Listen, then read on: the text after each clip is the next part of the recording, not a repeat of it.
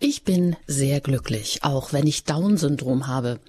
Und ich leide nicht darunter. Es tut mir gut, dass ein Tag des Down-Syndroms ist. Ja, wir leben auch. So die Stimme von Verena Elisabeth Turin. Sie ist Fernkorrespondentin aus Italien und ist mit dem 21. hat das 21. Chromosom dreimal ist also mit dem Down-Syndrom auf die Welt gekommen. Und damit begrüße ich Sie herzlich zu unserem Standpunkt hier an diesem Abend mit dem Titel Jedes Leben zählt, warum wir Menschen nicht aussortieren dürfen. Ich bin Anjute Engert und ich freue mich, mit Ihnen heute Abend auch ins Gespräch zu kommen. Seit 15 Jahren gibt es den Welt-Down-Syndrom-Tag. Aber wozu brauchen wir den eigentlich? Damit Menschen mit 47 Chromosomen zumindest an diesem Tag eine Stimme bekommen? Oder damit Menschen mit gewöhnlichen 46 Chromosomen überhaupt einmal erfahren, wie jene anderen denken, fühlen, leben und lieben? Denn meistens leben Menschen mit und ohne Behinderung in verschiedenen Welten. Menschen mit Behinderung werden immer noch in sogenannten geschützten Sondereinrichtungen untergebracht. Aber wer schützt hier eigentlich wen vor wem? fragte einst Hubert Hüppe, der Behindertenbeauftragter der Bundesregierung. Und wer darf darüber entscheiden, welcher Mensch lebens- und liebenswert ist? Oder wer entscheidet, dass es etwa schlechte Gene geben soll? Woher wissen wir, dass Menschen mit genetischen Besonderheiten nicht eine Bereicherung sind, die unsere Gesellschaft vielleicht dringend braucht? Ja, und unsere Expertin heute im Studio, das ist Alexandra Maria Linder, die ich jetzt aus dem Studio in Kevela begrüßen darf. Und ich freue mich, dass Sie dorthin gefahren sind und heute hier für uns zur Verfügung stehen. Das freut mich auch. Guten Abend, Frau Engert. Schönen guten Abend. Ich hoffe, Sie sind gut angekommen und haben sich gut eingefunden. Ich bin bestens versorgt, habe angenehme Gesellschaft, lauter schöne Bilder um mich herum. Perfekt. Gut, bestens, dann, dann kann es ja nur noch besser werden. Ja, Frau Linda, Sie sind, ähm, Sie arbeiten ja auch als Publizistin, als Übersetzerin sind Sie auch ausgebildet. Seit 2017 sind Sie Bundesvorsitzende der, des Bundesverbandes Lebensrecht, kurz BVL. Das ist der zum Zusammenschluss deutscher Lebensrechtsorganisationen. Und äh, der setzt sich ein für den Schutz des Lebensrechtes jedes Menschen von der Zeugung bis zum natürlichen Tod. Ja, und dann sind Sie auch noch Bundesvorsitzende der Aktion Lebensrecht für alle. Die ist auch in diesem Verband zusammengefasst, kurz die Alpha, überkonfessionell und überparteilich. Und oft moderieren Sie ja auch bei christlichen Kongressen oder bei Podiumsdiskussionen. Heute sind Sie unsere Expertin in Sachen Lebensrecht. Kürzlich haben Sie gesagt, der Welt-Down-Syndrom-Tag, der wäre bald überflüssig. Wie haben Sie das gemeint, Frau Linda? Ähm, wir sind für die Zahlen zuständig, für die Fakten, für die Informationen und damit beliefern wir unter anderem auch Politiker als Bundesverband Lebensrecht. Und die Zahlen zeigen, dass äh, bei Kindern, bei denen das Down-Syndrom vor der Geburt erkannt wird, äh, die Gefahr, nicht auf die Welt zu kommen, extrem hoch ist. Das bedeutet in Zahlen, dass bei zehn Kindern, bei denen das Down-Syndrom vor der Geburt entdeckt wird, in der Regel in Deutschland neun Kinder abgetrieben werden. Das sind die nackten Zahlen. Wenn man in andere Länder geht, ähm, wo bestimmte Untersuchungen schon seit Jahren gängig sind und von Krankenkassen finanziert werden, gibt es praktisch keine Kinder mehr mit Down-Syndrom. Wenn Sie zum Beispiel nach Dänemark gehen oder nach Island, äh, wenn da ein Kind mit Down-Syndrom auf die Welt kommt, ist das mittlerweile eine Zeitungsmeldung wert. Und das sind eben die Zahlen, mit denen wir uns befassen, Klammer auf, müssen, Klammer zu. Und das ist eben der Kern der Aussage, dass wir diesen Tag irgendwann wahrscheinlich gar nicht mehr brauchen, weil bis dahin alle Kinder, bei denen es vor der Geburt diagnostiziert wird, nicht mehr auf die Welt kommen und dann haben wir einfach keine Menschen mehr mit Down-Syndrom und das wäre tatsächlich eine Verarmung unserer Gesellschaft. Hm. Was tun Sie denn als Bundesverband Lebensrecht? Ähm, gerade heute an diesem Welt-Down-Syndrom-Tag, gibt es da etwas Besonderes? Ich meine, außer dass Sie jetzt hier zu Gast sind zum Beispiel. Ähm, an diesem Tag soll man verschiedenfarbige Socken tragen. Das habe ich ehrlich gesagt heute vergessen, so als äußeres Zeichen. Ähm, wir tun an so einem Tag eigentlich nichts Besonderes, weil wir das ganze Jahr für das Lebensrecht arbeiten. So ein Tag ist für uns natürlich ein schöner Anlass, zum Beispiel solche Sendungen zu machen ähm, mit, mit guten Pressemeldungen oder Veranstaltungen in die Öffentlichkeit zu gehen, als Zusatztag sozusagen. Aber bei uns ist 365 Tage im Jahr nicht nur Welt-Down-Syndrom-Tag, sondern Welttag aller Menschen von der Zeugung bis zum Tod, die eben in irgendeiner Weise gefährdet sind. Das ist unsere Arbeit. Also unsere Aufgabe ist es, sich mit all diesen Themen zu befassen, die solche Menschen gefährden könnten in ihrem Leben und dann eben mit dafür zu sorgen, gesellschaftspolitisch, politisch, auch in der tätigen Hilfe, dass eben alle Menschen dasselbe Recht haben. Und das ist in unserem Land gar nicht so einfach. Ähm, und gerade diese Menschen mit Down-Syndrom vor der Geburt sind eine Gruppe von Menschen, um die man sich dann eben besonders kümmern muss weil die eben besonders gefährdet sind. Nach der Geburt ist das ähm, oft natürlich für die Eltern ein Wahnsinnsproblem, weil das ein unheimlicher Organisationsaufwand ist. Das darf man auch nicht verkennen. Also wir sind nicht diejenigen, die sagen, ist alles toll, äh, bring das Kind auf die Welt und alles ist gut, sondern wir kennen viele Familien, die die Kinder haben. Wir wissen, dass diese Menschen eine unglaubliche Bereicherung sind für alle.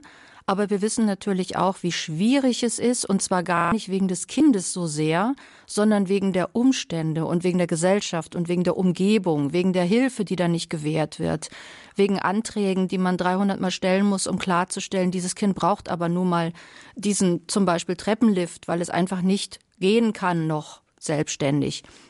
Und das sind große, massive Schwierigkeiten, die die Kinder und die Familien nach der Geburt haben. Äh, damit beschäftigen wir uns auch, aber wir beschäftigen uns natürlich, weil wir ein Lebensrechtsverband sind, besonders mit der Situation dieser Kinder vor der Geburt. Und da sieht es ganz anders aus. Da wird nämlich nach unserer Auffassung alles Mögliche getan, um eben die Geburt von solchen Kindern zu verhindern. Und das ist eben auch falsch. Und da haben Sie ja auch noch etwas initiiert. Sie sind auch die Leiterin von Vita L, einem Beratungstelefon für Schwangere in Konfliktsituationen.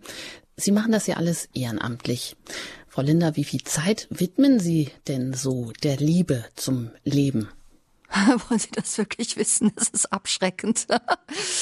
Ähm, also man muss dazu sagen, ich habe den Vorsitz der Alpha 2019 abgegeben, weil ich eben weiß, was das für eine Arbeit ist und der BVL 2017 dazu kam.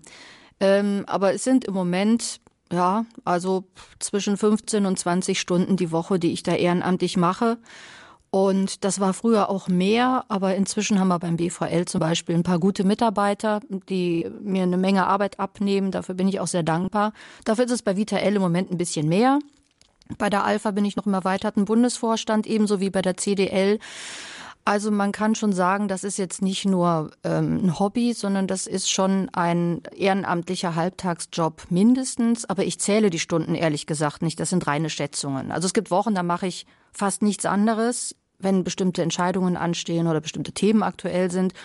Und dann gibt's Wochen, wo ich tatsächlich mal einen Tag sage, und heute bleibt der Computer aus. Aber das ist ein Luxus, den man sich eigentlich selten leisten kann in heutigen Zeiten. Aber solange es Freude macht und man so tolle Mitstreiter hat auf allen Ebenen und man auch sieht, was man bewegen kann, ähm, wollen wir mal nicht meckern. Ne? Ja, das hört sich zumindest doch gut an. Ähm, ja, hier im Standpunkt, jedes Leben zählt, warum ein, äh, wir Menschen nicht aussortieren dürfen, bin ich im Gespräch mit Alexandra Maria Linder. Sie ist ähm, Bundesvorsitzende oder im Bundesverband Lebensrecht. Sie haben sagt, Sie haben besonders dann viel zu tun, wenn bestimmte Themen aktuell sind. Ich denke, diese Themen werden wir im Verlaufe der Sendung alle mal Stück für Stück auch aufgreifen, die da so gerade aktuell sind. Ein Thema ist sicher auch noch aktuell. Sie feiern dieses Jahr Geburtstag, 20 Jahre Bundesverband Lebensrecht. Gibt es da Grund zur Freude und zum Feiern? Das ist genau der Punkt. Ein Geburtstag ist ja meistens etwas Schönes. Äh, bei uns ist es natürlich so, wir beschäftigen uns leider immer mit unschönen Dingen, aber wir haben natürlich auch schon viel Positives erlebt. Also wir haben zum Beispiel erlebt, dass immer mehr Menschen sich für das Lebensrecht engagieren und interessieren und uns in irgendeiner Form unterstützen. Wir haben sehr viel verhindert. Es gibt Länder, in denen die Gesetze noch viel lebensfeindlicher sind als bei uns. Das betrifft sowohl die Abtreibung als auch ähm, Leihmutterschaft, äh, Eizellspende, assistierter Suizid, Euthanasie. Das sind zwar alles Themen, die uns auch hier ständig beschäftigen, aber wir haben da noch lange nicht die schlechtesten Gesetze. Also da haben wir auch oder konnten wir auch sehr viel zu beitragen. Insofern können wir schon ein bisschen feiern, weil wir sagen können, ja, wir haben doch dafür, was wir für Möglichkeiten haben und äh, dafür, wie die Lage so um uns rum in anderen Staaten aussieht, doch eine Menge erreicht. Aber auf der anderen Seite wäre es natürlich schön, sage ich dann immer, wenn wir den 30. als Auflösungstag feiern könnten, dass wir also beim 30. Geburtstag oder beim 25. je früher, desto besser auflösen könnten, weil wir sagen können, unsere Themen sind alle so geregelt, wie es lebensrechtsmäßig in Ordnung ist. Man braucht uns nicht mehr. Das ist eine Utopie, aber es ist eine schöne Utopie. Damit kann man auch schön arbeiten. Ja, Ideale braucht man ja im Leben auf jeden Fall. Da genau. haben Sie ein großes Ideal. Da haben Sie noch viel zu tun und ähm, wir können immer nach den Sternen greifen. Dann steigen wir doch mal gleich ein. Ich meine, Eltern, die wünschen sich ja normalerweise gesunde Kinder. Das ist ja jetzt nichts, äh, nichts Auffälliges, nichts Besonderes. Aber lässt sich denn jetzt aus diesem Wunsch auch ein Recht auf ein gesundes Kind ableiten. Und damit würde sich ja der Kinderwunsch ausschließlich auf gesunder, sozusagen auf perfekte Wunschkinder beschränken. Ja, es ist eine merkwürdige schizophrene Situation in Deutschland im Moment. Wir versuchen auf der einen Seite alles zu tun, damit Kinder mit bestimmten Besonderheiten und ähm, Auffälligkeiten nicht auf die Welt kommen. Das nannte man früher negative Eugenik, also die Geburt von Menschen zu verhindern, die nicht so sind, wie irgendjemand sie haben möchte. Auf der anderen Seite versuchen wir, durch alle möglichen Untersuchungen, Tests, künstliche Befruchtungsmöglichkeiten und so weiter, Genscheren gibt's ja mittlerweile auch schon, möglichst einen optimalen Menschen auf die Welt zu bringen, also tatsächlich ein leidfreies Leben sozusagen. Ähm, Tatsache ist, dass das nicht funktioniert. Auch da sind wir immer diejenigen, die die Zahlen bringen.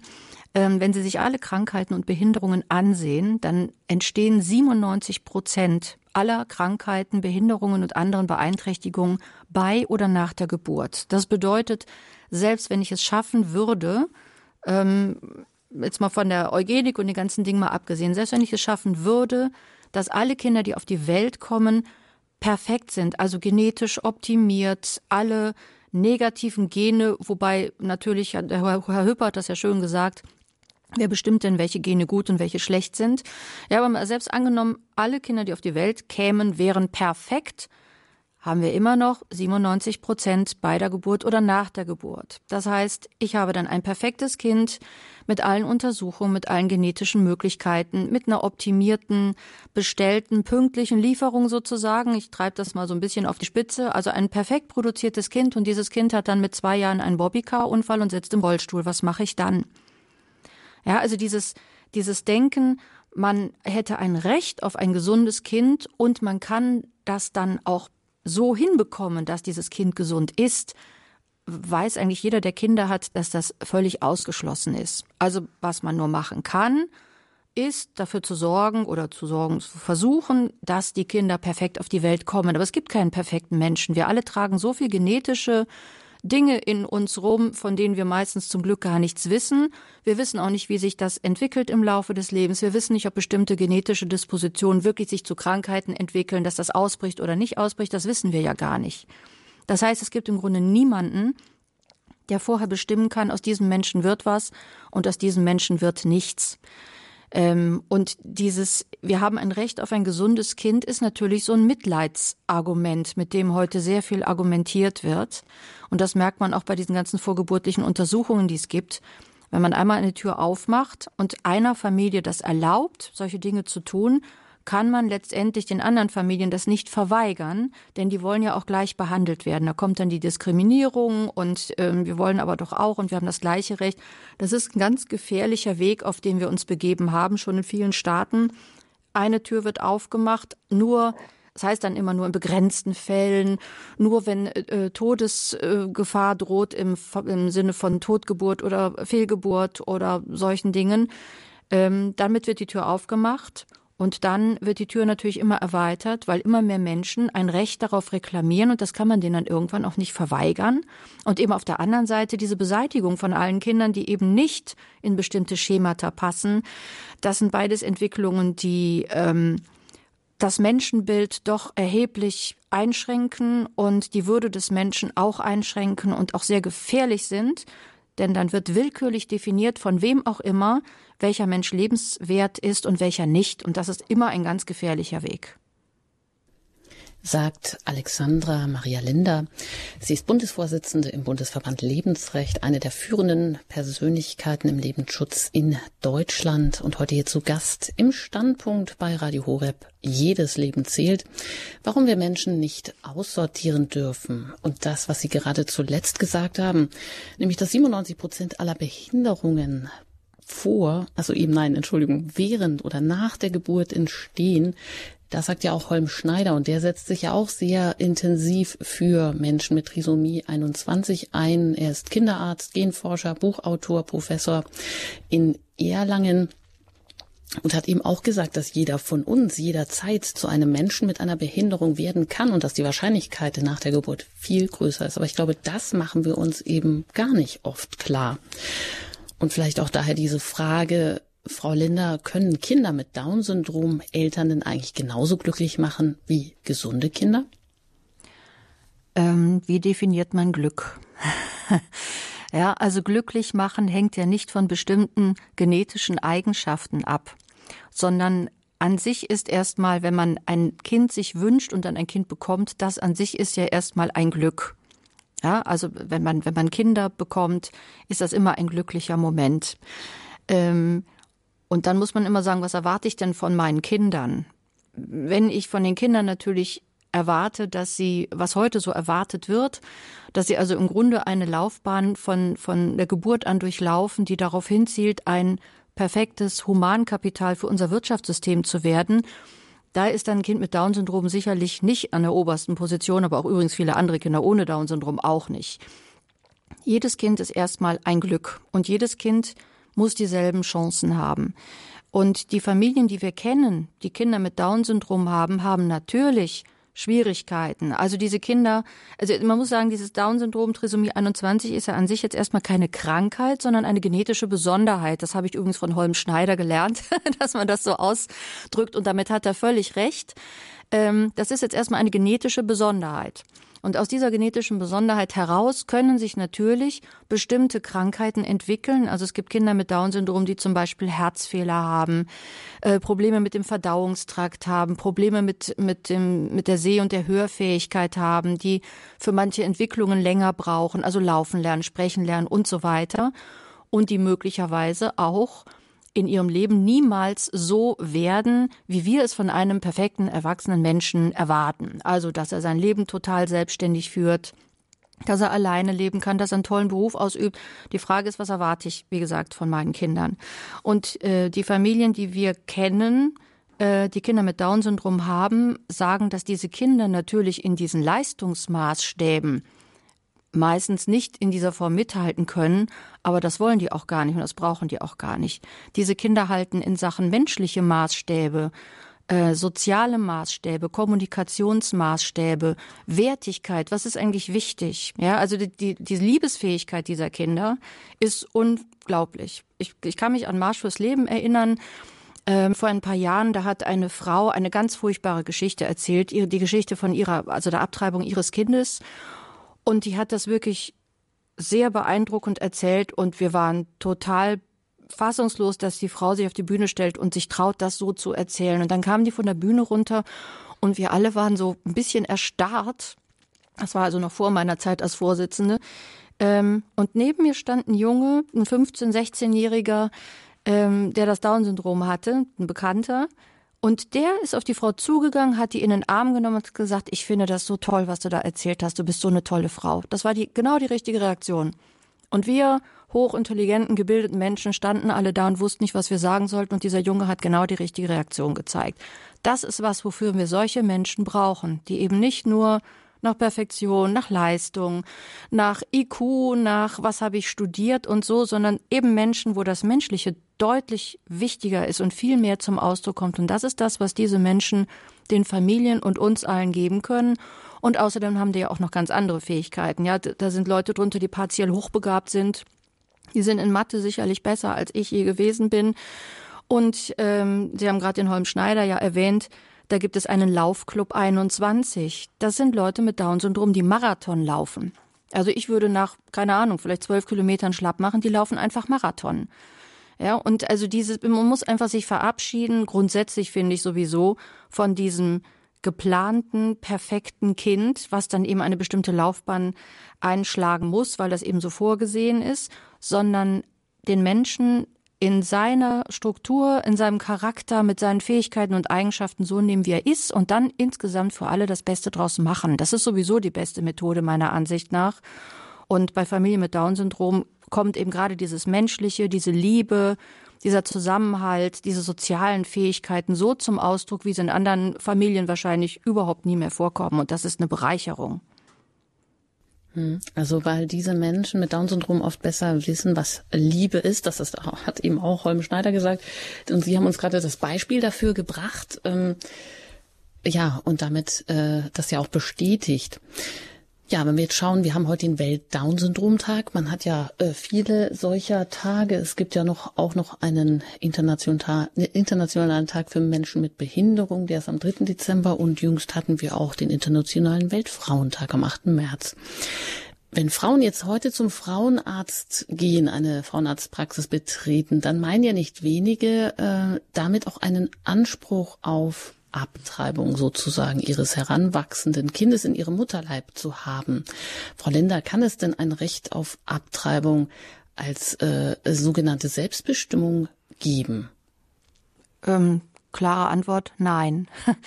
Denn ähm, man wirft uns immer vor, wir seien Mittelalter, aber wir sind wissenschaftlich auf dem allerneuesten Stand und die Embryologie hat zweifelsfrei nachgewiesen seit ungefähr 70 Jahren, dass der Mensch von der Zeugung an ein Mensch ist und sich von da an weiterentwickelt.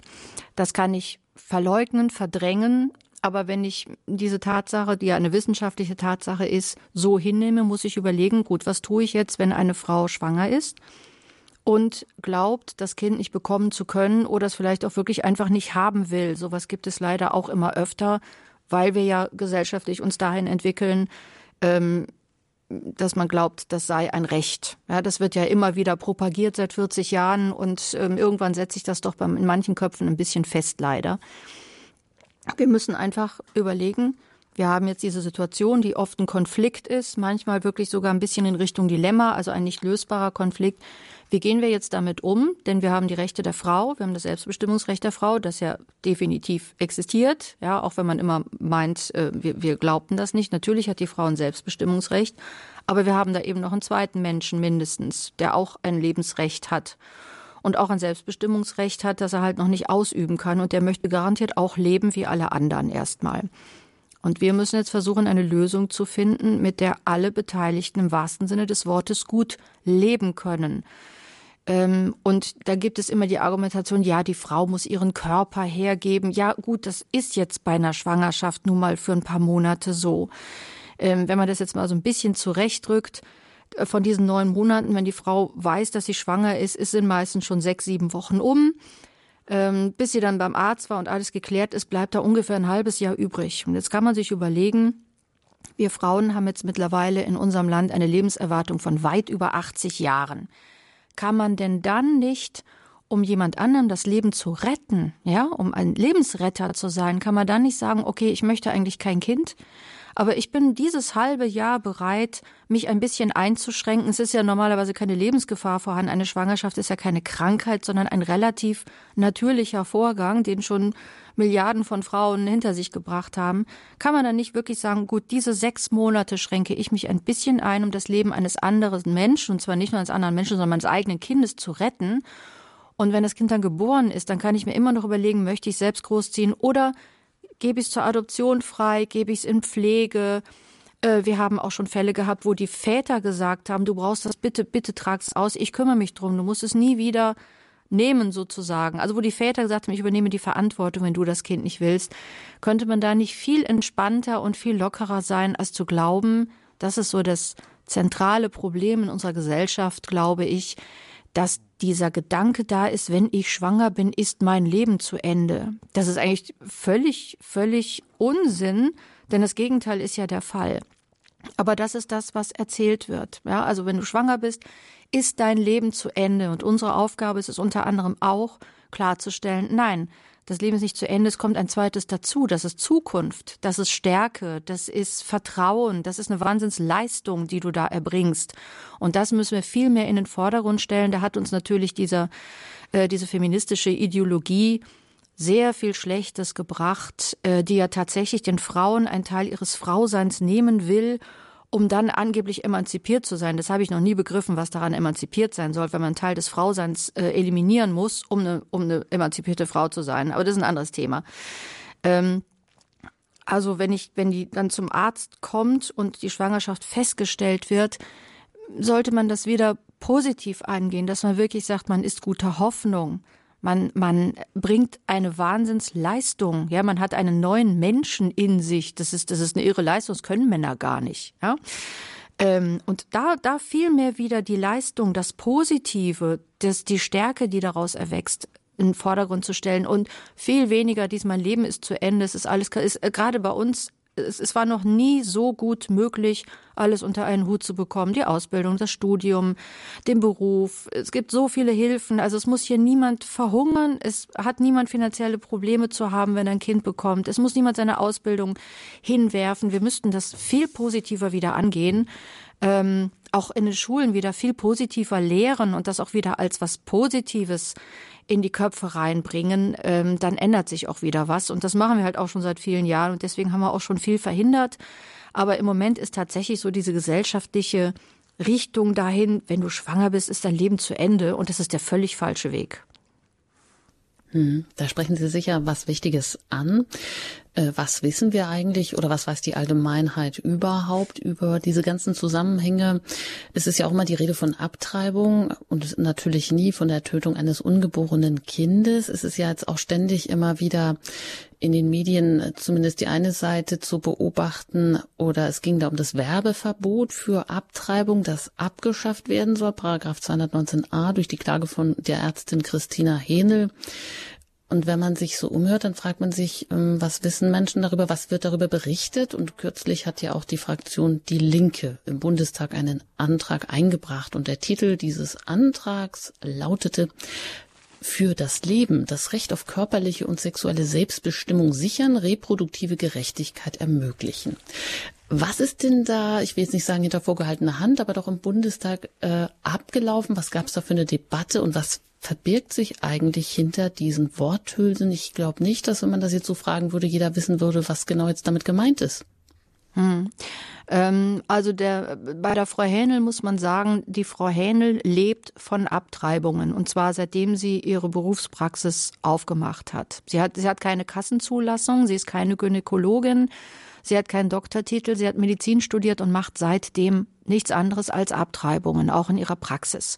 Für die ist das natürlich ähm, ein finanzieller Aspekt. Ja, wenn die Frau Hähnel für das, was sie tut, keine Werbung machen darf im Internet, gibt es vielleicht ein paar weniger Frauen, die sie finden, wobei das nicht richtig ist, denn in jeder Beratungsstelle, die Scheine ausstellt, bekommt man die Adressen von den Leuten, die es tun.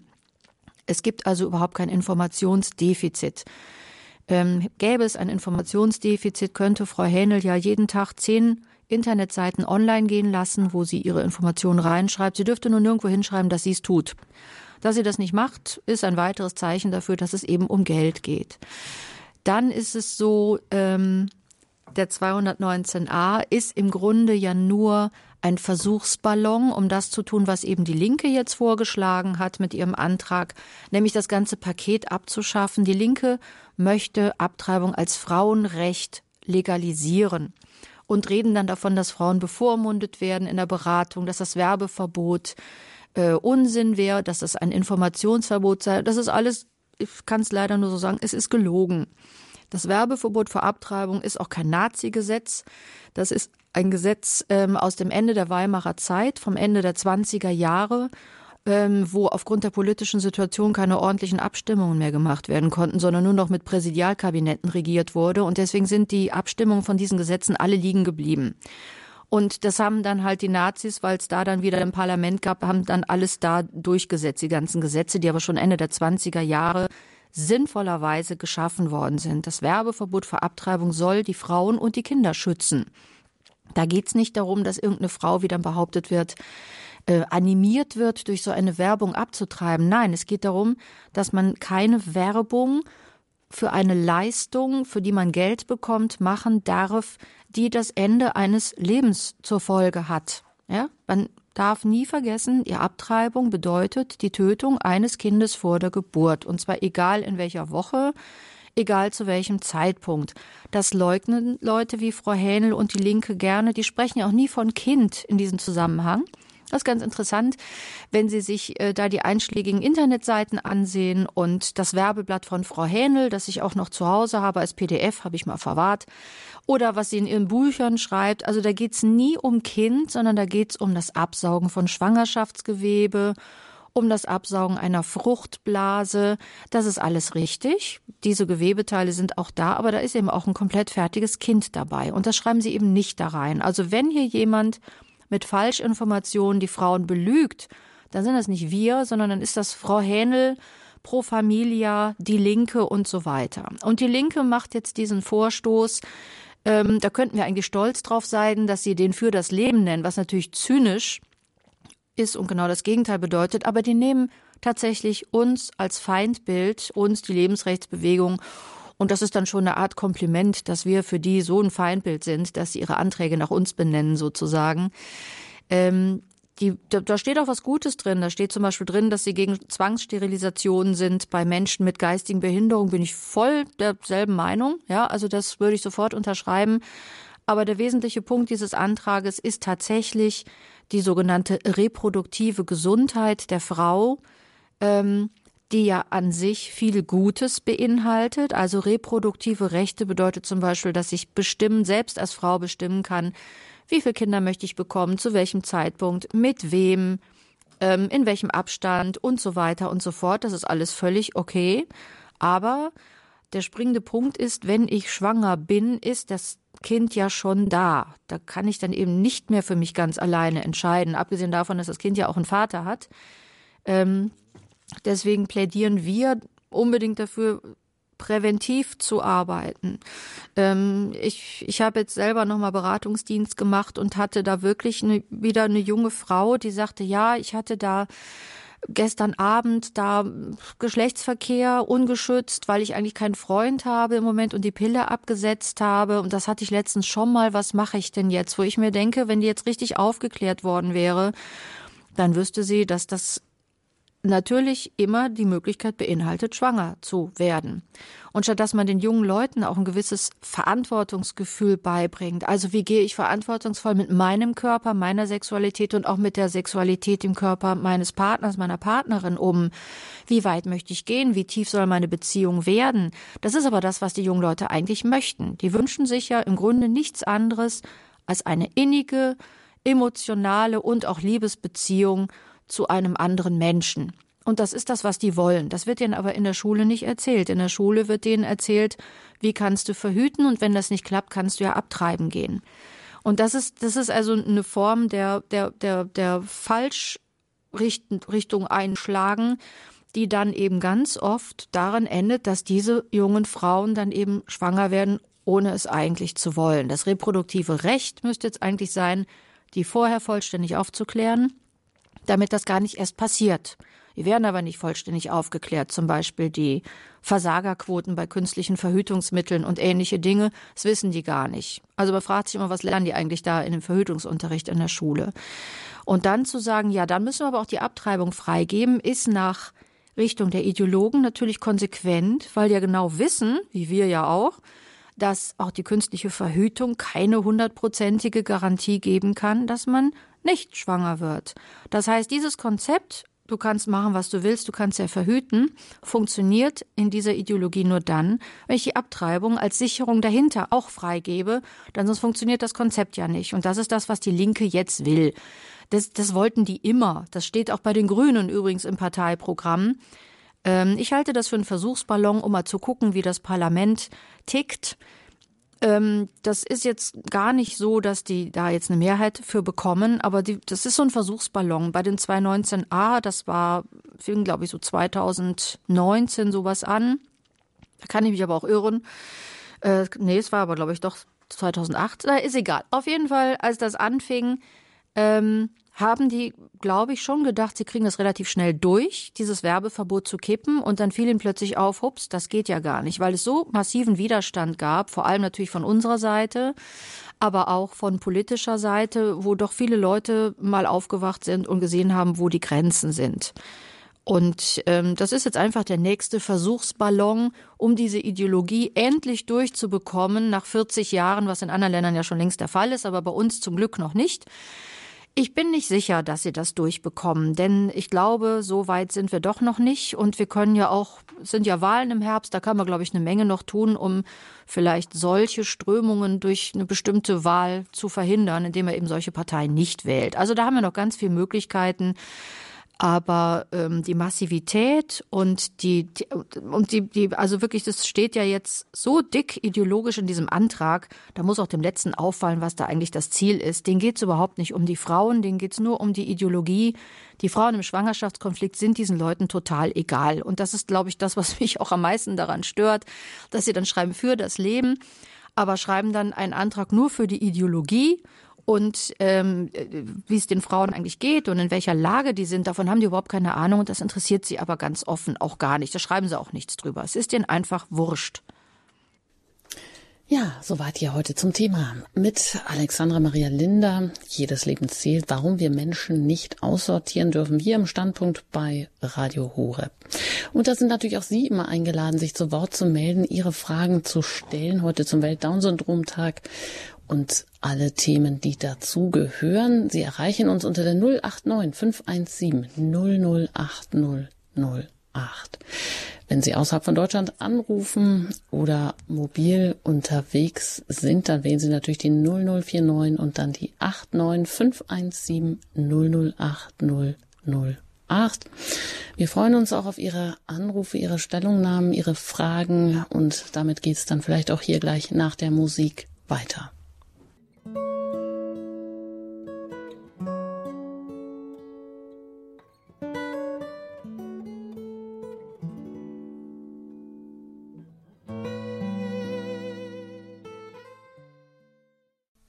Sie haben eingeschaltet bei Radio Horeb im Standpunkt Jedes Leben zählt, warum wir Menschen nicht aussortieren dürfen, heute zum Welt-Down-Syndrom-Tag. Und ich bin im Gespräch mit Alexandra Maria Linder.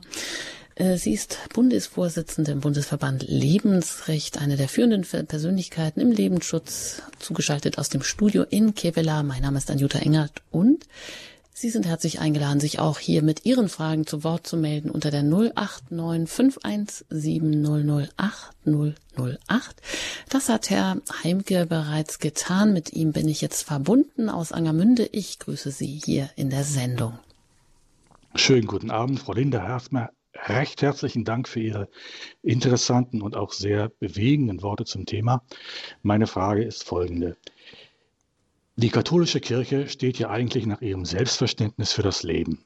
Erstmal natürlich für das ewige Leben der unsterblichen Seele, das ist das Wichtigste, aber natürlich auch für das irdische Leben, vom, von der Empfängnis bis zum natürlichen Tode. Das haben Sie auch so schon gesagt.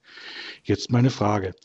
Führen, fühlen Sie sich durch die deutschen Bischöfe angemessen unterstützt in Ihren Anliegen und Zielen? Ich habe vor etlichen Jahren ein paar Mal am Marsch für das Leben in Berlin teilgenommen und war eigentlich, muss ich ehrlich sagen, unangenehm berührt davon, wie wenig von unseren äh, äh, obersten Hirten dort dabei waren. Wie sehen Sie das? Vielen Dank. Dank, Dankeschön für die Frage, Herr Heinke.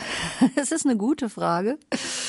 Ähm, es ist so, also Bischöfe haben sehr viel zu tun und ich kann und will nicht erwarten, dass die gesamte Bischofskonferenz da jedes Jahr in Berlin mitgeht, obwohl es natürlich sehr schön wäre. Ähm, aber wir haben immer Bischöfe dabei und viele Geistliche dabei, ähm, so dass wir also ganz klar sehen können, die katholische Kirche steht zu dem, was sie auch vertritt und was im Grunde zu 100 Prozent, das haben Sie auch schon gesagt, das ist, was wir auch vertreten. Denn anders kann man es eigentlich auch nicht vertreten, entweder ganz oder gar nicht. Und bei der Kirche kommt ja noch ein ganz anderer Aspekt hinzu. Ähm, wir haben ein paar ganz tolle Leute, die immer mitgehen. Wir haben zum Beispiel den Bischof Voderholzer aus Regensburg, der seit Jahren diesen Termin in seinem Kalender blockiert, weil das für ihn ein ganz normaler Termin ist. Also kein Pflichttermin, sondern für ihn ist das ganz normal, da mitzugehen, weil das für ihn völlig selbstverständlich ist. Ähm, der macht das also so, wie ich auch als normaler Wald- und Wiesenkatholik glaube, dass es richtig ist. Ähm, wir haben in den Kirchen ganz viel Rückhalt. Ja, wir haben in sehr vielen Gemeinden Rückhalt, wir haben bei sehr vielen Geistlichen Rückhalt. Wir haben auch in anderen Konfessionen großen Rückhalt, zum Beispiel bei den Freikirchlern, zum Beispiel bei den orthodoxen Kirchen. Wir haben auch Rückhalt bei jüdischen und muslimischen Leuten, die mitgehen. Ähm, also natürlich kann man sagen, oh, wieso gehen denn die ganzen Bischöfe nicht mit? Aber auf der anderen Seite sind wir auch nicht konfessionell gebunden und überparteilich. Das heißt, bei uns kann jeder mitgehen, der Lebensrecht ähm, für wichtig hält, und zwar so, wie wir es eben auch vertreten. Ähm, und insofern sage ich es jetzt mal ganz platt, ich bin nicht darauf angewiesen und wir sind nicht darauf angewiesen, dass jetzt alle Bischöfe mitgehen, obwohl es toll wäre. Aber wir wissen, dass führende Vertreter der katholischen und andere Konfessionen und Kirchen immer dabei sind. Und das ist eben das Zeichen, das wir brauchen. Natürlich kann jeder zu seinen eigenen Leuten gehen, zu seinem eigenen Bischof gehen und sagen, Entschuldigung, das ist so eine wichtige Veranstaltung, willst du da nicht auch mal hin? Das fänden wir gut. Wir laden auch immer alle ein. Ähm, aber wir sehen das sehr entspannt. Die sind vertreten, die sind sehr gut vertreten, durch wichtige, gute Leute vertreten, die auch äh, sonst wirklich meiner Ansicht nach die Hirten sind, die man braucht. Ähm, und das genügt uns eigentlich. Ich muss wirklich nicht da, da geht es nicht um die Zahl der Leute, sondern um die Tatsache, dass die Kirche vertreten ist. Und das ist sie und sie ist gut und regelmäßig vertreten. Und das ist das Wichtige. Ja, vielen Dank, Herr Heimke, für diese Frage. Alles Gute Ihnen nach Angermünde. Und weiter geht's in den Norden nach Hamburg. Und da bin ich mit Frau Hoffmann verbunden. Einen wunderschönen guten Abend an Sie.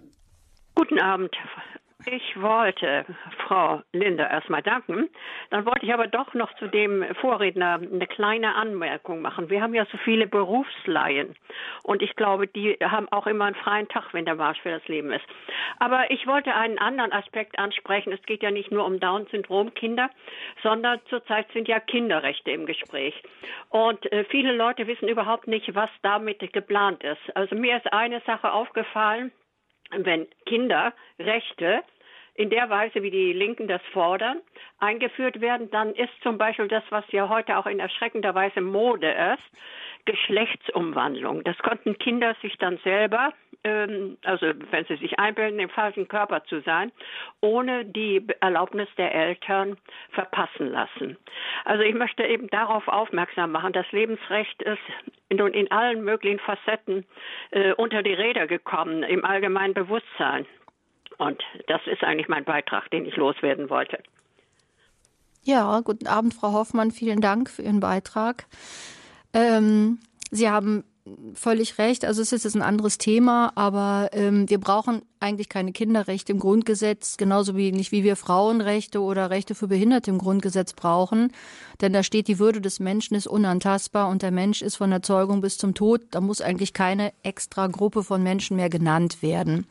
Das hat dann meistens ähm, manchmal schon mal sinnvolle Gründe, aber ähm, bei den Kinderrechten ist es tatsächlich so, dass die Gefahr besteht, ähm, dass die Kinder ein wenig äh, der der ähm, Regelungsmöglichkeit durch die Eltern entzogen werden sollen. Also das müssen wir jetzt hier nicht vertiefen, aber Sie haben völlig recht, die Gefahr besteht in manchen Bereichen.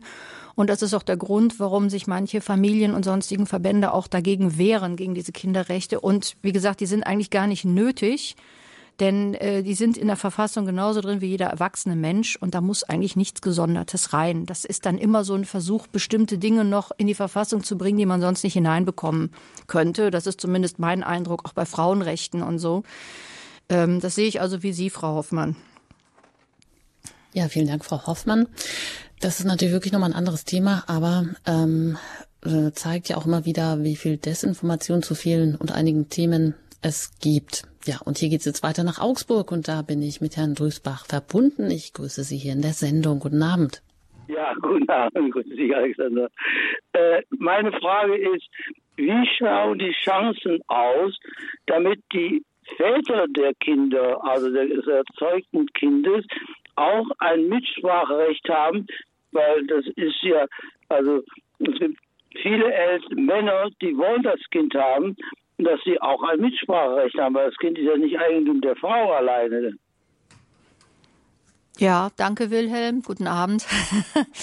Äh, du hast völlig recht. Auch da kann ich wirklich einen Anruf nennen, den ich letzte Woche hatte bei Vita L, als ich Dienst hatte. Da war ein junger Mann, äh, dessen Freundin schwanger ist und äh, der mich gefragt hat, was kann ich denn tun, damit sie nicht abtreibt? Denn ich möchte das Kind und sie nicht. Es ist tatsächlich, und das, das ist eben wieder ideologisch, ähm, ich kann nicht die Diskriminierung von Frauen dadurch beenden, indem ich jetzt die Männer, in dem Fall die Väter der Kinder, diskriminiere. Ähm, das ist jetzt sozusagen der Gegenschlag, der beabsichtigte. Über eine Abtreibung entscheidet tatsächlich zurzeit gesetzlich in Deutschland ausschließlich die Mutter. Ähm, und das ist natürlich ein Problem, vor allem für die Väter, die ja zu 50 Prozent an diesem Kind beteiligt sind. Und ich halte das auch nicht für die richtige Regelung. Man hat versucht, da den Druck zu nehmen für die Frauen und denen mehr Entscheidungsfreiheit zu geben. Tatsache ist aber, dass nach wie vor über zwei Drittel aller Frauen deswegen zu einer Abtreibung gehen, weil die Männer das Kind nicht wollen. Also insofern bringt es nichts. Ja, also die Frauen sagen, ich möchte das Kind selbst haben, aber der Vater des Kindes will nicht und setzt mich unter Druck. Das heißt, es ist jetzt auch nach hinten losgegangen, insofern als dieser Druck nach wie vor besteht. Das hat sich also offensichtlich nicht geändert. Was sich aber geändert und in dem Sinne verschlimmert hat, ist, dass dann jetzt viele junge Männer gerade auch sagen, ja, kannst ja sowieso alleine entscheiden, dann ziehe ich mich eben zurück. Ähm, dann äh, nehme ich deine Entscheidung zwar hin, aber ich bin dann eben auch weg, denn ich kann ja sowieso nicht mitreden. Also, dass sich dann Männer auch zurückziehen, weil sie keine Verantwortung übernehmen dürfen in dieser Situation, sagen sie dann auch, nö, dann, dann gehe ich eben ganz. Ich kann ja eh nicht, du, du machst ja eh, was du willst. Also da hat Herr Dresbach völlig recht. Ähm, die Gesetzgebung ist tatsächlich sehr einseitig. Ähm, und man müsste also zwei Dinge auf jeden Fall ändern. Die eine Sache, dass Männer viel mehr in die Pflicht genommen werden auch zu zahlen, auch Verantwortung zu übernehmen, sich auch zu kümmern und auf der anderen Seite aber Väter auch mehr eingebunden werden, ähm, gerade wenn sie sich beteiligen wollen, dass sie das dann auch dürfen. Also das ist tatsächlich ein echtes Manko der Gesetzgebung bei uns.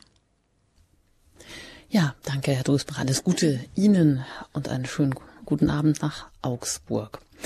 Ja, kommen wir nochmal zurück zum Welt-Down-Syndrom-Tag und auch zu Beispielen von Menschen, die ihre eigene Abtreibung überlebt haben, wie zum Beispiel eine 43-jährige Frau, heute Jana Jessen, Sängerin, sehr engagiert im Lebensrecht. Sie hatte ihre eigene Abtreibung überlebt, hat auch 2012 einen Spielfilm in den USA, kam darüber raus, October Baby. Und sie äh, schreibt rückwirkend, ich wäre fast gestorben. Jeden Tag danke ich Gott für mein Leben. Ich betrachte mich nicht als Abfallprodukt einer Empfängnis oder als ein Stück Gewebe. Also, äh, soweit dieses Statement und umgekehrt gibt es natürlich auch viele Frauen, wie zum Beispiel eine Frau, Sandra Schulz, die 2017 noch ein Buch über ihre Schwangerschaft herausgegeben hat, in der sie für ihr Kind gekämpft hat, dem attestiert wurde von Ärzten, dass es so viele Fehler hätte.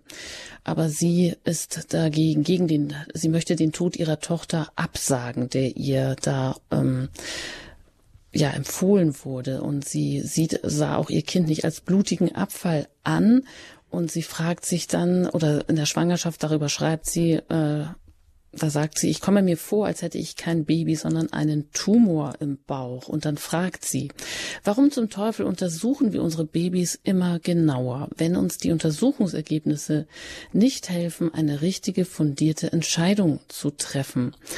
Sobald das Wunschkind doch nicht die Eigenschaften hat, die man sich gewünscht hat, steht schnell ein Abbruch im Raum. Also ein Abbruch der Schwangerschaft. Und weiter, meine Freiheit foltert mich. Ja, Frau Linda, wie ist das denn? Was bringen uns äh, Untersuchungsmöglichkeiten wie zum Beispiel der Prena-Test, der Trisomie 21 ja mit einer relativ hohen Sicherheit schon in der zwölften Schwangerschaftswoche über einen Bluttest feststellen kann? So sicher ist der Test übrigens gar nicht. Ähm, das sage ich gleich noch was zu. Also Ähm, ich finde, diese Autorin hat das sehr gut beschrieben. Es ist heute so, wenn man schwanger ist und dann in eine gynäkologische Praxis kommt, ähm, wird einem alles Mögliche ganz automatisch angeboten. Und zwar mit so einem unterschwelligen oder offenen Druck, dass auch wirklich gestandene Frauen, die schon mehrere Kinder haben, wirklich noch verunsichert werden, ob das jetzt wirklich richtig ist, eine Untersuchung abzulehnen. Ähm, dazu muss man sagen, dass Pränataluntersuchungen ja grundsätzlich sehr sinnvoll sind. Ähm, wenn wir wieder auf den Holm Schneider zum Beispiel kommen, ähm, da hat die Alpha ein ganzes Lebensforum Spezial zum Beispiel erstellt mit vorgeburtlichen Untersuchungen und äh, Diagnosen und vor allem mit vorgeburtlichen Operationen und Therapien die man eigentlich nur vorgeburtlich in dieser Qualität und mit diesem tollen Ergebnis machen kann. Zum Beispiel äh, Spina bifida, offener Rücken. Das ist ähm, eine, eine ähm, Erkrankung, wo sich der Rücken, das Rückenmark nicht richtig schließt.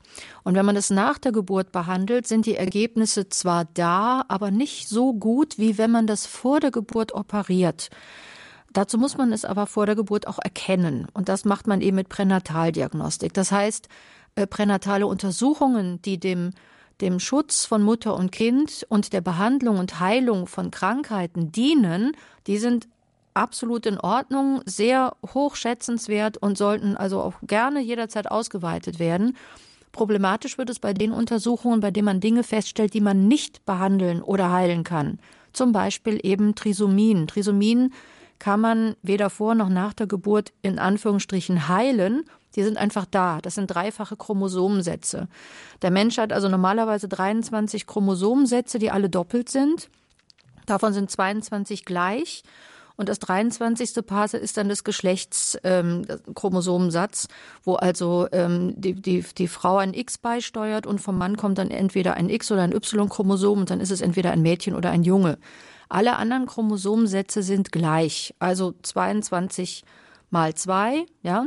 Und äh, Trisomie bedeutet, dass eben ein Chromosomensatz, in dem Fall dann der 21. Chromosomensatz nicht doppelt vorhanden ist, sondern dreifach. Das kann man nicht heilen, das kann man nicht ändern, das kann man genetisch nicht rückgängig machen. Die einzige Möglichkeit, in Anführungsstrichen, die die Frau dann hat, wenn das erkannt wird, ist abtreiben. Oder sich eben damit abfinden und sich vorbereiten. Das ist die zweite Variante. Ähm, aber das gibt schon, sagt schon niemand mehr, dass das deswegen der Frau gesagt wird oder dass man deswegen danach sucht. Es gibt natürlich auch Trisomien, die relativ früh tatsächlich tödlich sind. Das ist die Trisomie 13 zum Beispiel oder die Trisomie 18.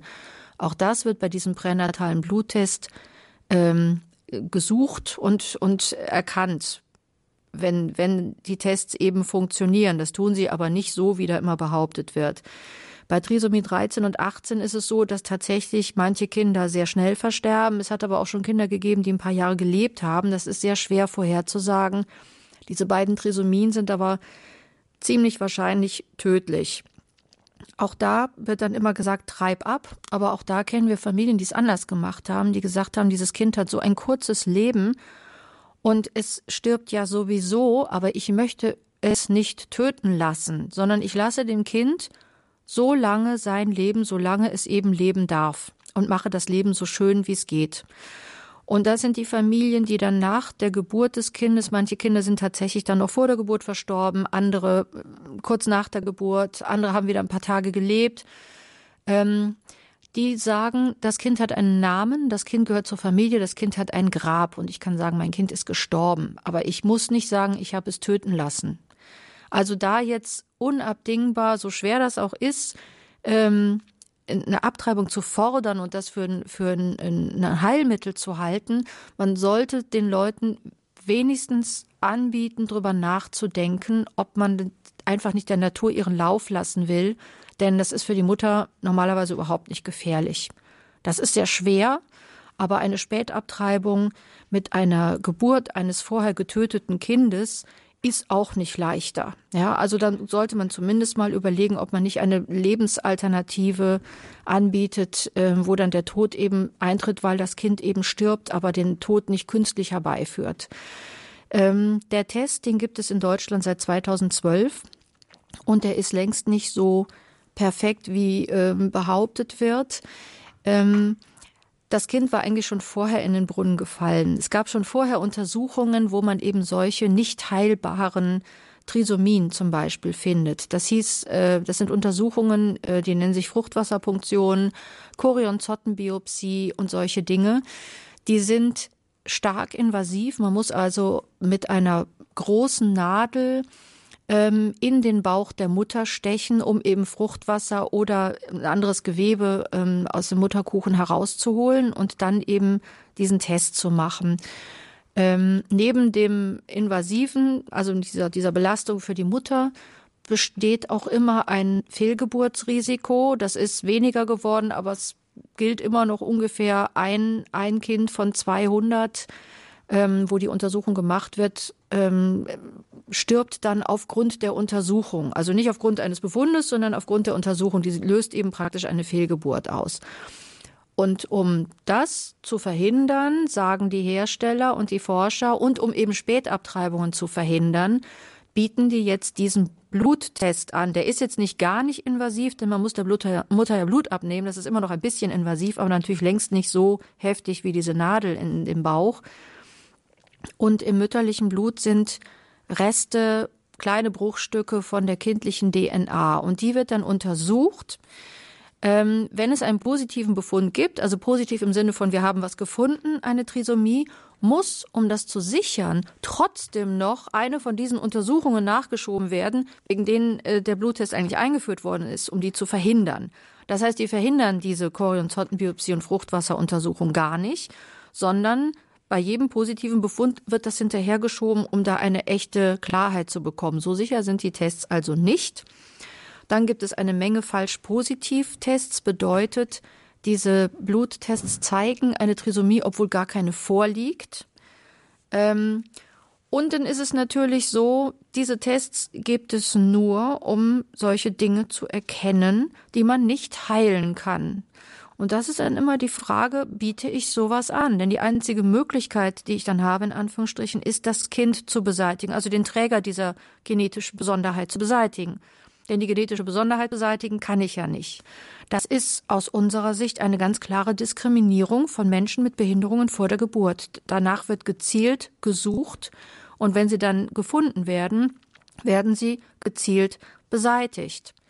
Das heißt, es ist eine Diskriminierung gegenüber Kindern, bei denen man nichts findet, wenn man diesen Bluttest macht. Und das ist eines unserer zentralen Argumente gegen diesen Bluttest und gegen die Kassenzulassung, die jetzt äh, ja angestrebt wird. Kassenzulassung bedeutet, dass das eine Regeluntersuchung wird. Das ist jetzt immer noch eine sogenannte Igel-Leistung, also eine individuelle Gesundheitsleistung, ähm, die man selber zahlen muss, obwohl viele Krankenkassen das in begründeten Fällen, wie es so schon heißt, übernehmen. Also wenn Verdacht besteht, dass man eine Trisomie finden könnte. Ähm, wenn es jetzt zur Kassenleistung würde, das wird ja angestrebt und das, da sind wir sehr stark dagegen, nicht nur wir, sondern ganz viele Verbände von Betroffenen, von Leuten, die Trisomie haben und so weiter. Das würde also nicht nur bedeuten, dass es jeder Schwangeren angeboten wird als Regelleistung, sondern es würde auch bedeuten, dass möglicherweise irgendwann ein Zwang erfolgt. Das heißt, jetzt sagt man, du kannst den Test machen, du kannst ihn aber auch ablehnen. Dann könnte es aber später sein, angesichts unserer zusammenbrechenden Gesundheitssysteme, dass es heißt, du kannst den Test zwar ablehnen, aber wenn das Kind dann was hat, dann zahlst du das selbst. Das ist überhaupt nicht abwegig. Es hat schon solche Urteile in Deutschland gegeben, wo Kinder für die Behinderung ihres Kindes selbst zahlen müssen, weil man sie vor der Geburt festgestellt hat, aber die Eltern das Kind nicht abgetrieben haben. Ja, da gibt es dann also eine Klage der Krankenkasse, weil sie nicht zahlen will. Sowas hat es schon gegeben. Und das eigentlich Schlimmste ist dann, wenn ich etwas als Kassenleistung anbiete, gehe ich gesellschaftlich davon aus, die Krankenkasse bezahlt das. Das ist also eine Heilbehandlung oder eine Gesundheitsbehandlung. Das ist auf jeden Fall etwas Gutes. Und das führt dann wiederum dazu, dass die Leute dann mit und mit denken, wie bei der Abtreibung ja auch, das ist möglich, das wird bezahlt, also ist das auch in Ordnung. Und das ist natürlich alles ein Weg dahin, diese Inklusion vor der Geburt komplett abzuschaffen, womit sich dann die Inklusion nach der Geburt für diese betroffenen Kinder erledigen würde. Ja, sehr interessant. Und weiter geht's hier mit Hörern aus Riedstadt. Da hat sich jetzt Herr Hoffmann gemeldet, den ich begrüßen darf hier in der Sendung. Ja, äh, grüß Gott, äh, Frau Linder. Vielen Dank äh, vorab einmal für Ihre wertvolle christliche Arbeit, äh, die Sie für den Schutz des Lebens, auch besonders für die ungeborenen Kinder, auch schon viele Jahre leisten. Ich habe Sie immer wieder positiv äh, gut wahrgenommen. Und äh, ich bin jetzt bei dem bei Ihrem Vortrag auch erschrocken, da wie ich gehört habe, dass von zehn Kindern im Mutterschoß mit Down-Syndrom neun getötet werden. Gell?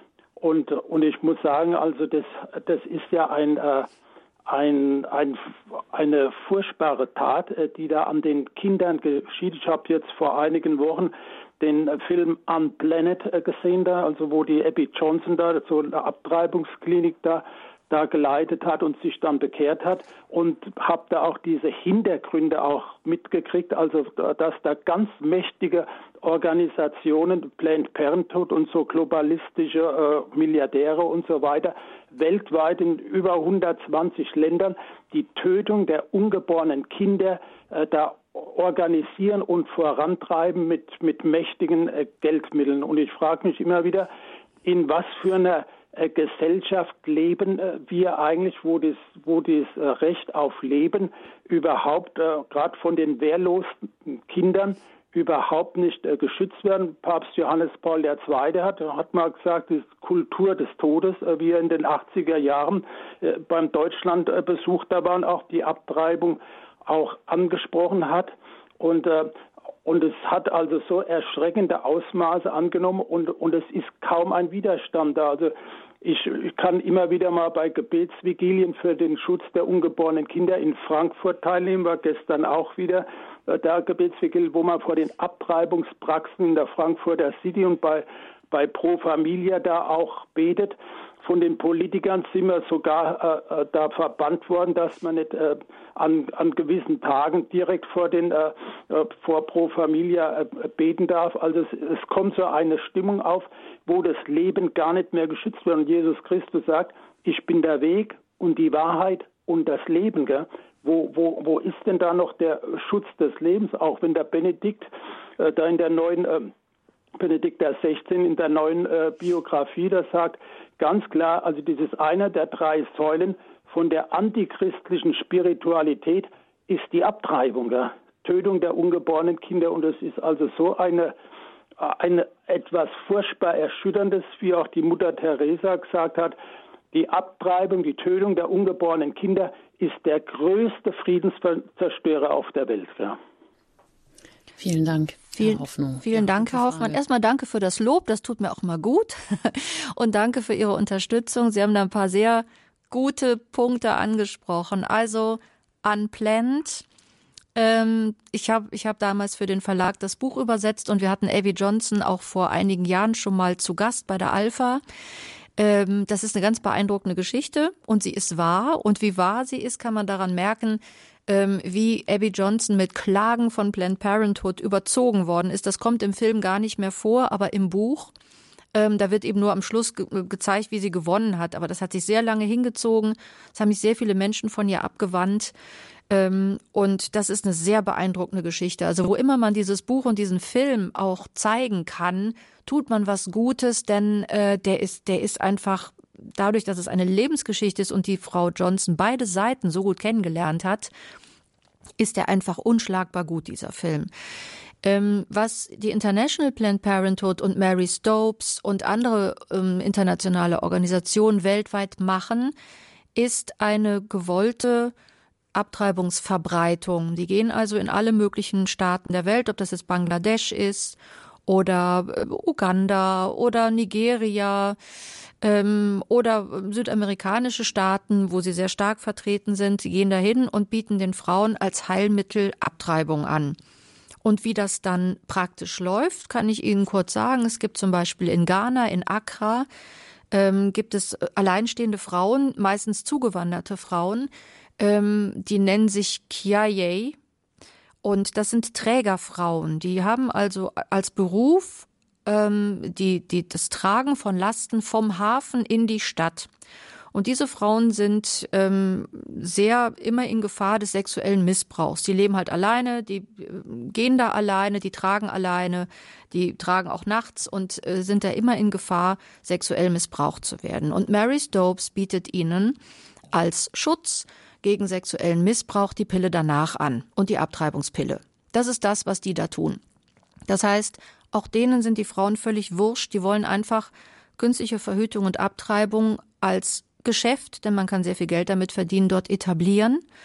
Ähm, ich will nicht sagen, dass es auch vielleicht bevölkerungstechnische Gründe hat, aber die sind halt besonders tätig in Ländern, wo Frauen viele Kinder haben und behaupten dann, wenn ihr weniger Kinder habt, geht's euch besser. Und wenn man dann Bangladesch nimmt, ähm, wo sie das schon seit über 40 Jahren machen, und zwar heimlich, denn in Bangladesch ist Abtreibung eigentlich verboten. Aber man kann ja Menstruationsregelung machen mit einem sogenannten manuellen Vakuumaspirator. Das ist ein Gerät, das ohne Strom funktioniert mit Unterdruck und da zieht man dann die Menstruation mit raus. Das macht man in den Niederlanden zum Beispiel auch. In Bangladesch sagt man den Frauen aber nicht, dass da auch ein Kind drin sein könnte. Das heißt, da werden seit 40 Jahren millionenfach Frühstabtreibungen gemacht mit Wissen der Regierung. Aber offen, offensichtlich geht es ja nur um Menstruationsregelung und das hat die Kinderzahl in Bangladesch auf unter drei, und zwar weit unter drei Kinder pro Frau gedrückt. Sie haben aber genau wie ich noch nichts davon gehört, dass es den Frauen in irgendeiner Form besser geht. Denn was den Frauen da fehlt, ist sauberes Trinkwasser, Zugang zu medizinischer richtiger Versorgung, Bildungschancen, Stärkung, Respekt und so weiter. Ähm, das ist auch diesen Organisationen aber wiederum egal. Auch da glaube ich, dass da die Ideologie die Oberhand hat und nicht die Vernunft und nicht die wirkliche, das wirkliche Bestreben, diesen Frauen zu helfen. Ähm, das war zu anblend. Und zum letzten, was Sie gesagt haben, Sie haben ein paar tolle Persönlichkeiten der Kirche genannt. Papst Benedikt, Mutter Teresa, Papst Johannes Paul II. Man könnte tatsächlich verzweifeln. Aber da kann ich halt einen Bischof zitieren, den wir letztens besucht haben und der für mich einer der Leuchtturmbischöfe in Deutschland ist. Der hat gesagt, die Wahrheit wird sich durchsetzen. Das ist egal, was wir tun. Wenn es die Wahrheit ist, wird sie sich durchsetzen. Wir können da gerne dran mitwirken, aber wir brauchen uns im Grunde keine Sorgen zu machen, denn am Ende wird sie sich durchsetzen. Und glauben Sie mir, das ist auch mir ein großer Trost, denn schon mal steht man da und denkt, hat das eigentlich irgendeinen Sinn, was du da tust, wenn da wieder solche Anträge kommen oder man die Zahlen wieder sieht oder welche Frau man nicht erreichen konnte oder wem man nicht helfen konnte. Aber wir vertreten die Wahrheit. Das müssen wir wissen. Und wir haben mächtige Kräfte im Rücken und über uns, die uns auch schützen und stärken. Und an die müssen wir uns halten. Und dann wird das was. Ja, vielen Dank, Herr Hoffmann, für diesen wertvollen Beitrag. Auch alles Gute Ihnen nach Riedstadt. Und dann geht's noch an den Bodensee und da bin ich mit Herrn Hager verbunden. Ich ja, guten Abend. Äh, vielen Dank, Frau Linda, für Ihren interessanten Beitrag. Und äh, ja, ich persönlich leide sehr unter diesen vielen Abtreibungen, muss ich sagen.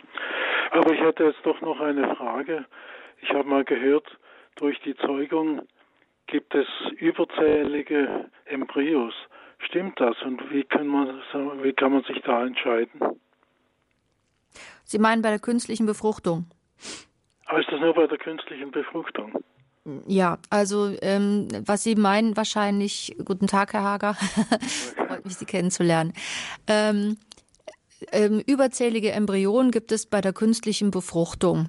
Ähm, in Deutschland gibt es ein Embryonenschutzgesetz, das eigentlich vorschreibt, dass man nicht mehr als drei Embryonen künstlich zeugen darf und ähm, man muss auch alle, die man zeugt, der Frau einsetzen in die Gebärmutter. Das ist eigentlich deutsches Embryonenschutzgesetz.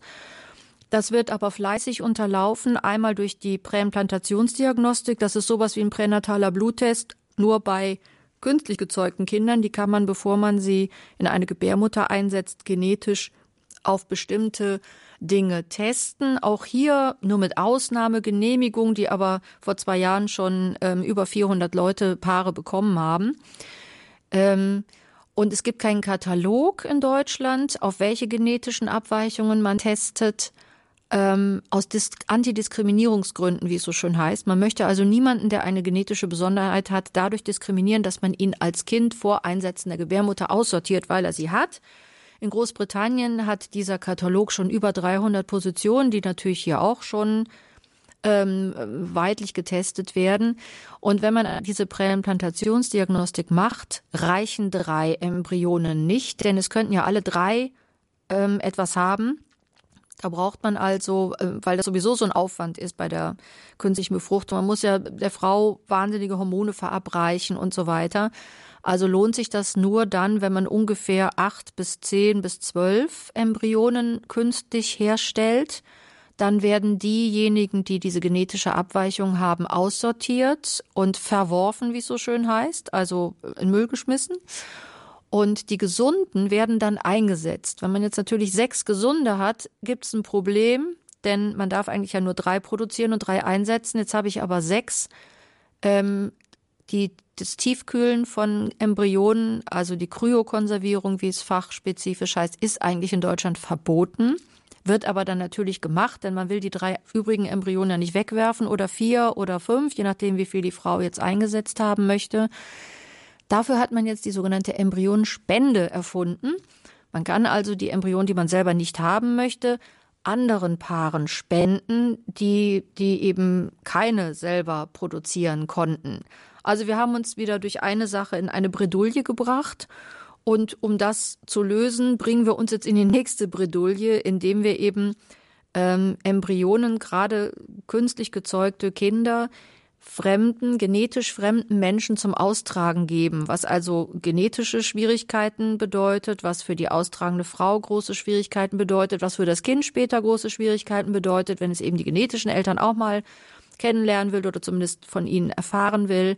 Das heißt, mit jeder Sache, die wir erlauben, produzieren wir weitere Probleme, die wir dann mit weiteren Dingen äh, versuchen zu lösen, die dann neue Probleme aufwerfen. Wir sind da also schon ganz lange in, in keinem Teufelskreis, sondern in einer, äh, wie soll ich mal sagen, Teufelsrutsche, ähm, wo, wo immer was Neues kommt. Und statt dass wir sagen, es geht eben einfach nicht, ja, ein Kind ist kein Produkt, da müssen wir auch irgendwie mal sehen, wie wir da ein Ende finden, wird da immer weitergemacht. Was zum Beispiel in Deutschland kaum jemand weiß, ist, dass die sogenannte Baby-Take-Home-Rate, also die äh, Prozentzahl der Eltern, die tatsächlich mit einem Kind nach Hause gehen, magere 20 Prozent beträgt. Das heißt, von 100 Paaren, die diese ganzen Kosten, Mühen, Belastungen und so weiter auf sich nehmen, gehen höchstens 20 mit einem Kind nach Hause.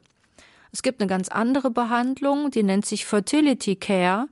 Da wird erstmal genau geguckt, woran liegt es denn, dass ihr keine Kinder bekommen könnt. Das sind also zum Beispiel Stoffwechselkrankheiten, äh, falsche Ernährung, Stress. Also es gibt ganz viele Faktoren, äh, die jemanden zeitweise unfruchtbar machen können.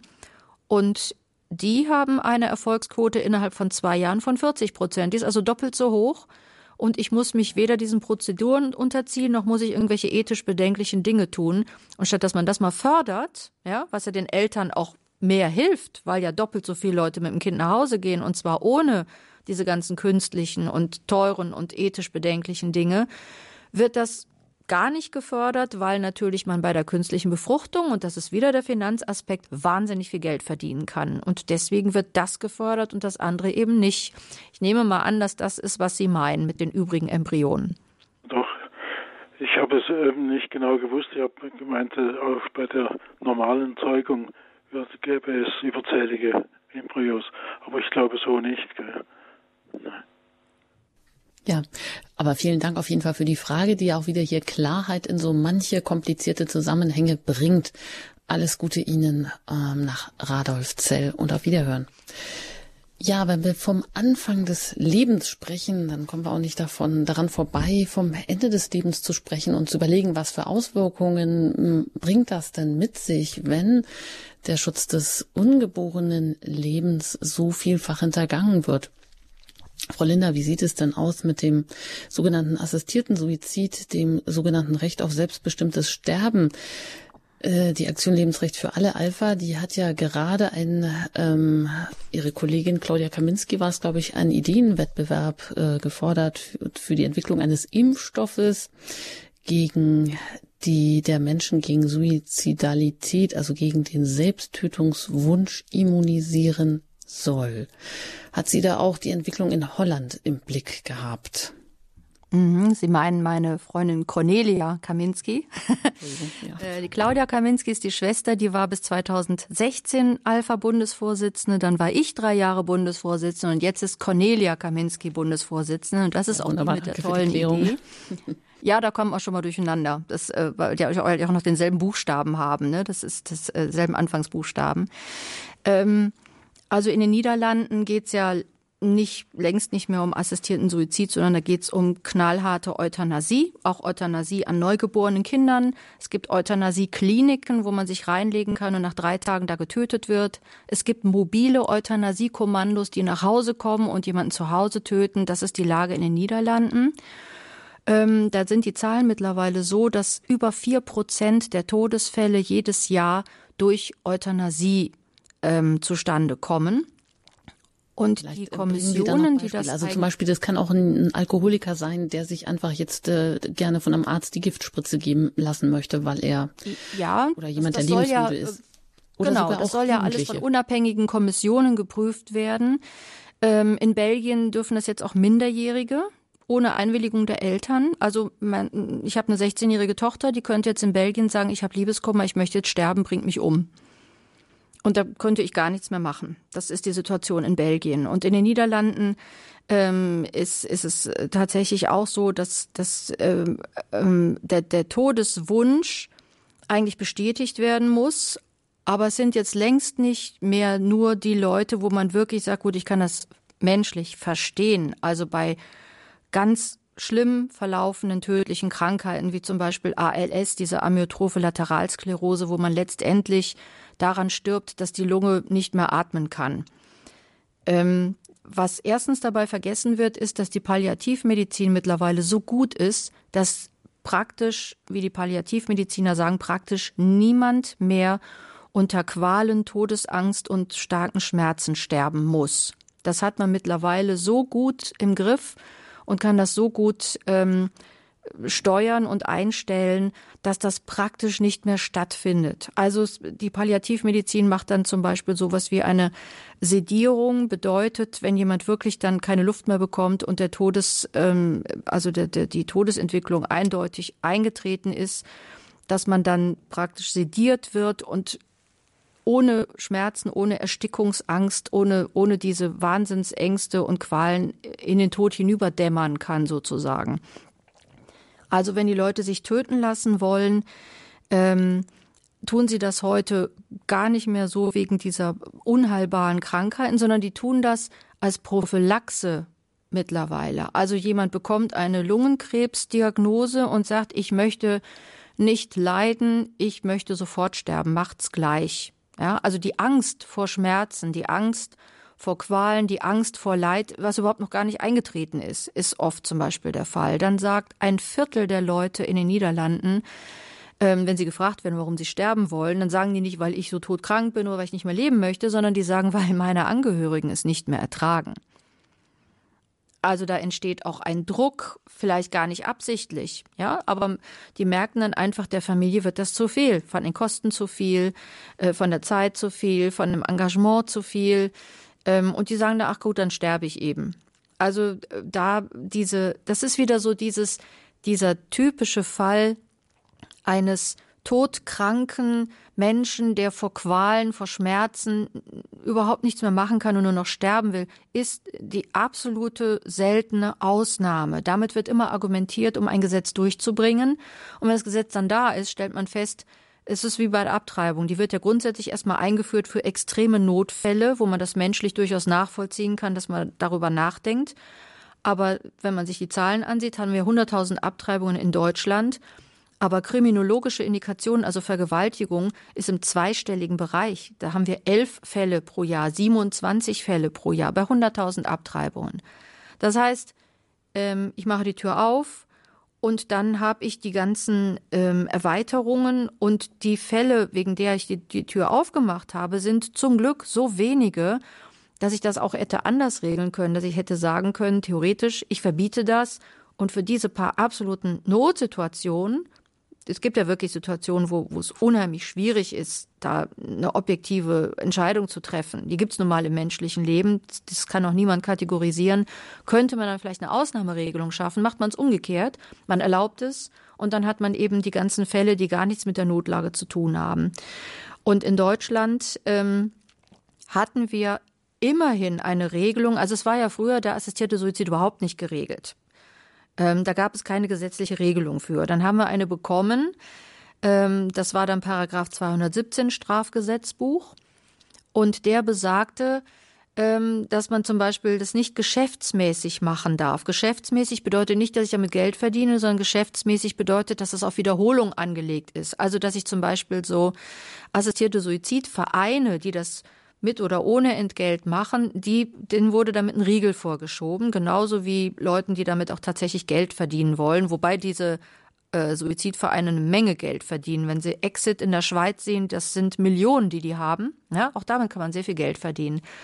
Und damit sollte ein Riegel vorgeschoben werden. Das war nicht das beste Gesetz. In Österreich gab es früher ein Gesetz, das stand einfach, der assistierte Suizid ist verboten und wird bei Versuch mit so und so viel bestraft. Punkt. Das waren zwei Sätze. Das ist jetzt auch gerichtlich gekappt worden. Die Taktik ähm, der Leute ist mittlerweile nicht, irgendetwas gesellschaftspolitisch zu diskutieren, für und wider, die ganzen Fälle, die Möglichkeiten auszutarieren und dann ein Gesetz zu schaffen, sondern die machen das mittlerweile so, die nehmen einen Extremfall, der zieht vor Gericht, am besten bis zum Bundesverfassungsgericht, wie es die Frau Hähnel mit den 219a ja jetzt auch macht. Und dann zwingt das Gericht den Gesetzgeber dazu, etwas zu tun weil die genau wissen, in der Gesellschaft kriegen sie das eigentlich gar nicht durch. Und beim assistierten Suizid ist es dann tatsächlich so passiert, dass das Bundesverfassungsgericht eben diverse Klagen anhängig hatte. Und die haben ähm, überraschenderweise ein Urteil gefällt, das im Grunde unsere gesamte Verfassungsgrundlage auf den Kopf stellt. Denn unsere Verfassung beruht auf der Würde des Menschen und dem absolut zu verteidigenden Lebensrecht jedes Menschen. Wenn jemand auf der Brücke steht, läuft jeder hin und will ihn retten und nicht schubsen oder zugucken.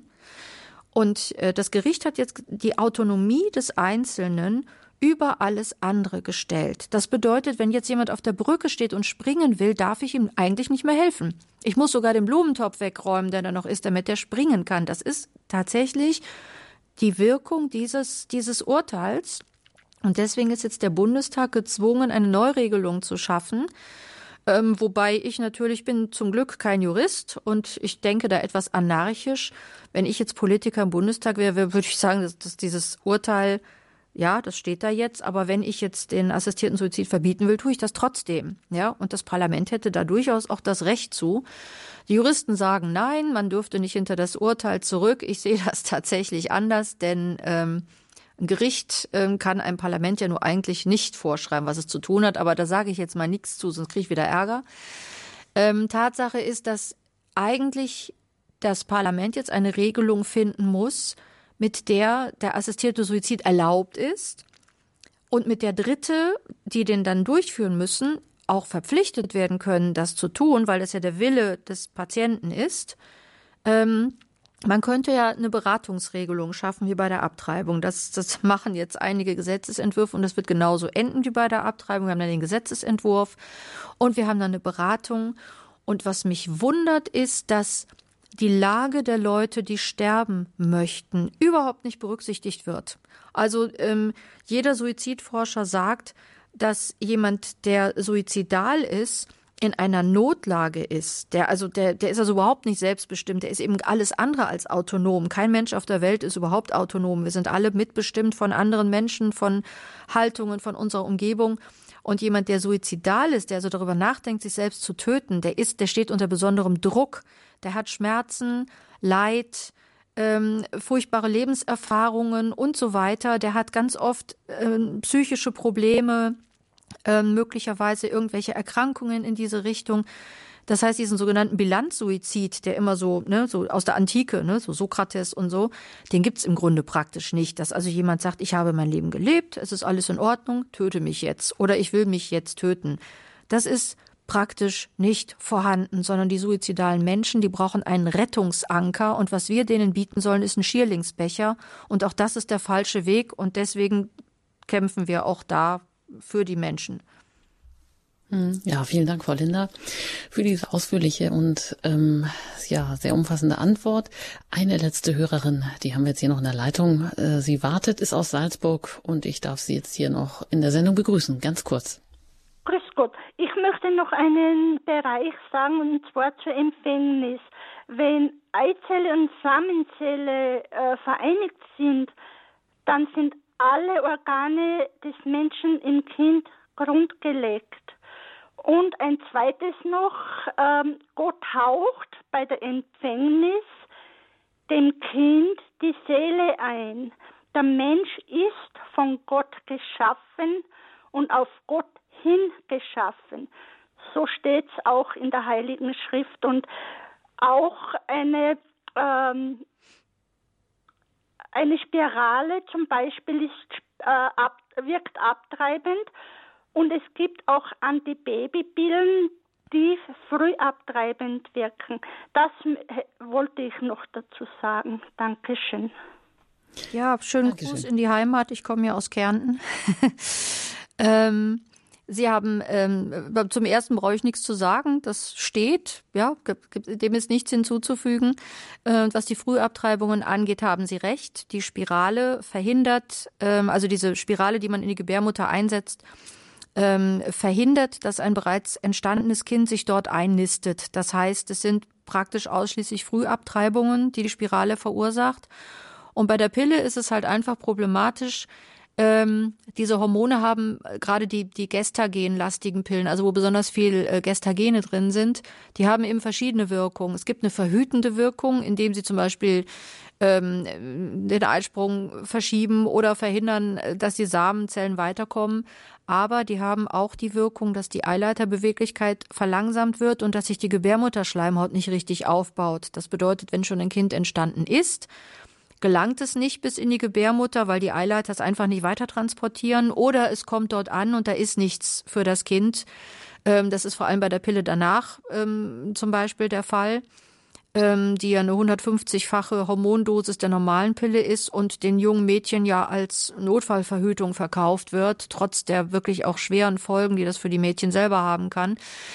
Ähm, da ist dann natürlich, bei der Pille weiß man nicht, ist es eine Verhütung oder ist es eine Frühabtreibung. Das ist tatsächlich ein Problem, aber ich bin auch der Ansicht, dass man die Frauen auch darüber aufklären sollte und es gibt durchaus Frauen, die sagen, also wenn das nicht sicher ist und das passieren kann, nehme ich die Pille nicht, sondern überlege mir was anderes. Also das gehört, da haben Sie völlig recht, zur vollständigen Aufklärung über Verhütungsmittel auch dazu. Ja, dann war das das Thema zum Abschluss, was ich Sie noch gerne gefragt hätte. Da reicht uns die Zeit vielleicht nicht mehr ganz. Aber was Sie sich auch für die Zukunft wünschen, wir leben ja in einer pluralistischen Gesellschaft, die medial Toleranz und Vielfalt stark betont. Aber wie frei können denn Lebensschützer heute arbeiten? Sie werden ja auch oft ähm, behindert. Ja, wir sind ja die selbsternannten sogenannten ähm, Lebensschützer. Ähm, ich bin da ganz zuversichtlich. Also erstens verstummen die Leute immer dann, wenn sie uns kennenlernen.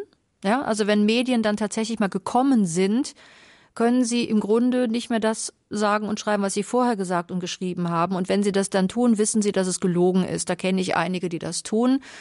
Ähm, wenn sie da mit ihrem Gewissen leben können, ist das ihre Sache. Aber ich weiß, dass sie wissen, dass das gelogen ist.